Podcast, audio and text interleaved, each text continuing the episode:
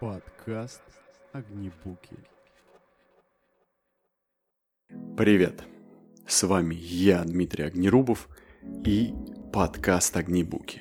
Здесь ты услышишь три полезных практических вывода по книге и немного от меня. Чтобы послушать и внедрить все это в жизнь. Иначе зачем это все, правда? Сегодня 45-й шаг и разбор книги «Слово на слайде». Сегодня тебя ожидает три вывода. Первый. Непонятные тексты – вот это проблема везде. И в посте, и в компании. Второй. Сегодня в мире так много простых советов, но они... И третий. Так вашу презентацию точно прочитают. Начнем по традиции с вопроса, почему я начал читать эту книгу – Эту книгу прислал Александр Григорьев, автор этой книги. Конечно же, мне это польстило. Я, естественно, записал подкаст на его книгу. Это если просто объяснять. Но, как ты знаешь, я часто люблю читать книги либо про оформление презентации, либо про структуру выступлений и так далее, поэтому она в некотором смысле не выбивается из нашего общего pipeline а всех книг. Книга про то, как правильно делать, составлять слайды, причем не только для выступления, но и для продуктовой презентации, которую надо отправлять э, заказчику, скажем так, по почте. Там есть практические советы, как делать это лучше. Да и вообще, честно говоря, автор классно пишет. Вот я прям завидую искренне тем людям, которые могут так э, выверенно, точно писать. Потому что читать, читается действительно легко. Легко и понятно, и так здорово, что автор разграничивает пункты. И на слайде, который он представляет, действительно взгляд скользит сверху, потом на заголовок, потом на подзаголовок. Это вообще какое-то чудо. Мне кажется, это магия. Ну, моим дилетантским взглядом. Ну ладно, в общем, книга, как ты понимаешь, читать ее очень клево. Очень просто. Хотя я не знаю, как перенять все это. Мне кажется, что это вот это настолько чудо и круто, что кажется, что непонятно, как это сделать самому. Ну ладно. В общем, пролог. Случается, говоришь на деловую тему с приветливым, вроде даже обаятельным человеком. Но вдруг э, промелькнул один штамп. Следом за ним юрнул другой, откуда-то вылез третий, и вот все, живой твой собеседник, человек, как будто бы куда-то делся. Перед тобой больше не человек, а установка по производству однообразных мыслеблоков. В общем, шаблоны ослабляют внимание и гасят интерес. Усыпляют и отупляют. Подкаст Огнебуки. Первый вывод к сожалению, мы часто не отдаем себе отчет в том, насколько все-таки непрозрачна наша речь. Насколько скверно она доносит наши вот обыденные мысли. При этом мы же не соотносим то, что говорим, с картиной мира другого человека. Естественно, не требуем от себя предельной ясности в речи. При этом мы всегда рискуем остаться неуслышанными – вот э, ты задавался вопросом, вообще отчетливо или внятно ли я пишу? Вообще люди там понимают меня? А если понимают, то насколько быстро? На лету или после там трех минут прочтения или долгих размышлений над текстом? Ты когда-нибудь задавался этим вопросом? Я стараюсь сейчас задаваться этим вопросом, потому что пишу про кардиохирургию для пациентов. Это другая целевая аудитория, это не научное сообщество, конечно же, и эндоваскулярная хирургия, и ретроградный доступ при реканализации правой коронарной артерии, эти слова совершенно не нужны. А если я их и скажу, то, скорее всего, они не дойдут по адресу. Точнее, они, конечно, дойдут, но никто их не поймет. Соответственно, зачем я говорил? Как у Сократа сотрясал, в общем, воздух если мы сами-то не задаемся вопросом о том, насколько доходчиво мы говорим, иногда можно обратить внимание, и даже хорошо разглядеть то, как э, часто невразумительна речь э, других людей, которые к нам обращаются. А значит, мы говорим тоже примерно на том же уровне. А проблема-то в чем? В том, что часто бывают непонятные просьбы и поручения. Из-за этого они будут выполняться кое-как. И эта проблема вполне себе экономическая. Потому что просьба или поручение не будет выполнены. Просто непонятна их суть. Непонятно, как ты или я объясняю своему подчиненному, а как-то, ну, переспрашивать э, у людей неловко, да, как бы вроде все понятно, а ущерб-то несопоставим с теми усилиями, которые нужно потратить просто на секундочку подумать о том, что ты сейчас скажешь и как ты донесешь. Два раза подумать об этой мысли и донести ее понятным языком, понятным текстом. Один из, наверное, приемов, который дает автор, это написать сначала поток да, мыслей, а потом перечитать и исправить. Потом еще раз перечитать и исправить. Вот, э, наверное, казалось бы, да, очевидно. С другой стороны, часто же не хочется тратить, давай будем честными, не хочется тратить э, даже лишние минутки на написание. А иногда я себя чувствую очень неловко, когда пишу какой-нибудь а, может быть, полуофициальное письмо в министерство даже, я думаю, блин, как бы сказать про свой продукт, но одновременно и формально, и вроде бы как бы человечно. Потом пишу вроде человечно, а потом думаю, блин, да здесь, наверное, надо было формально. Думаю, нет, все, мысли, мысли зашли в пике. Надо действовать как стартапер. Все, хватит думать, надо отправлять. Потом подумаю. Посмотрим на конверсию, в общем. Как пишет автор, что когда вы видите стройное письмо, которое пришло от вашего собеседника, это не спонтанная далеко речь, такая взволнованного писателя. Нет, нет, нет. Это выверенный текст, не раз отредактированный. И лучше поступать именно так. Огнебуки. Второй вывод – Сегодня в мире как никогда много простых советов, простых теорий на все случаи жизни. Э, наверняка ты видел в ТикТоке, да и во многих э, видео трансляторах очень много видео, там, 15 секунд. Легкий способ исправить осанку, легкий способ бросить курить. Э, быстрый, за два шага вы избавитесь от холки на шее. За один шаг вы легко Ваши суставы на ногах бросят хрустеть. После этого упражнения вы легко будете просыпаться по утрам. И при этом, когда мы доверяемся этим вот легким советам, мы перестаем слышать себя. Так, ну вот смотри, вот так поднимать самооценку, вот так исправлять прикус, вот так вот э, наклоняться, чтобы спина, спина не хрустела. Э, или спина, чтобы не болела. Вот так вот надо представлять стартап. Все, раз, два, три, четыре. Легкий рецепт, да? их обосновывают иногда на раз, два, три. Но, но логичность простых теорий и эффективность этих простых советов, они часто эфемерны. Потому что где-то они сработают, а где-то нет. Как это? Есть нюанс, да, заезженная фраза уже стала. Из-за этого эта простота, она создает такой эффект, что она делает нас нечувствительными к сложности жизни и богатству ее красок к нашим истинным и честным чувствам, реакциям и внутренним ориентирам.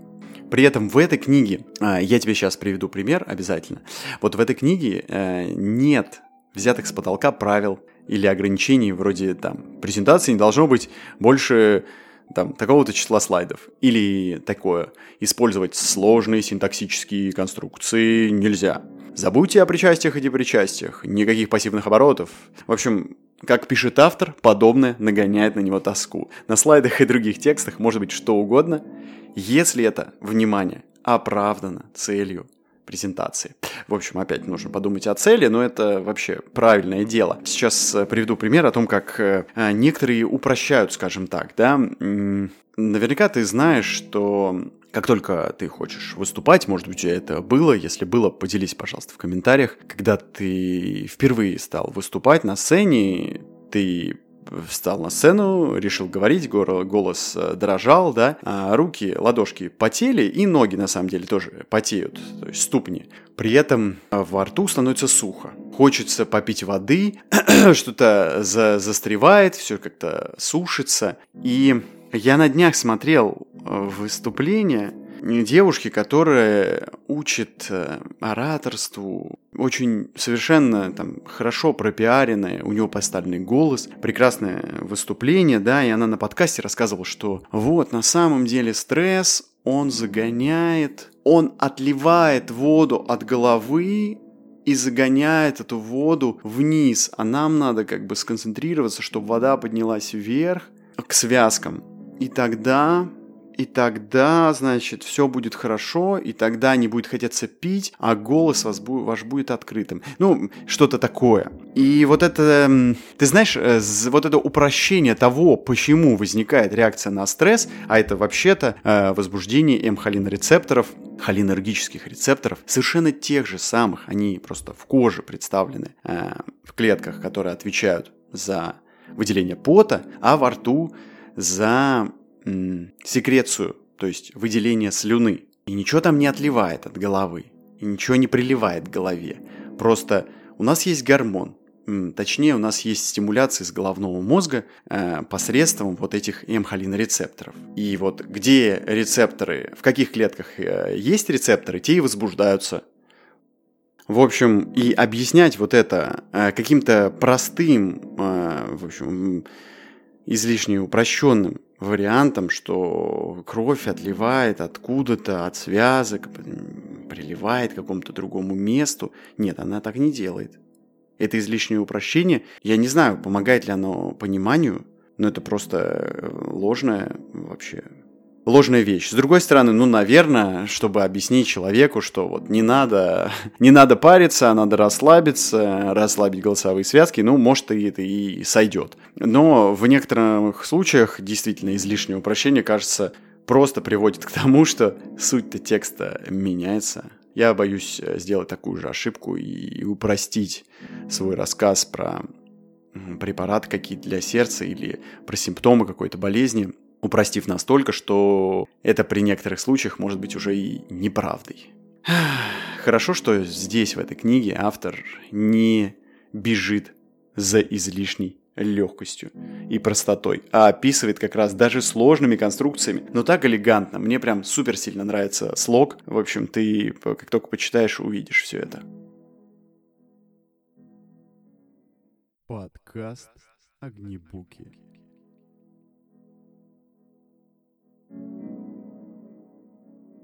Третий вывод. Давай представь, ты открываешь слайд. Что ты делаешь первым делом?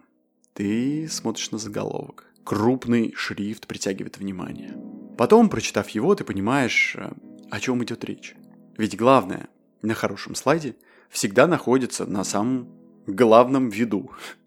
Можно сказать, что заголовок – это текст первого уровня – Потом ты скользишь взглядом по тексту второго уровня, чуть ниже. Он написан шрифтом чуть помельче, но не самым маленьким.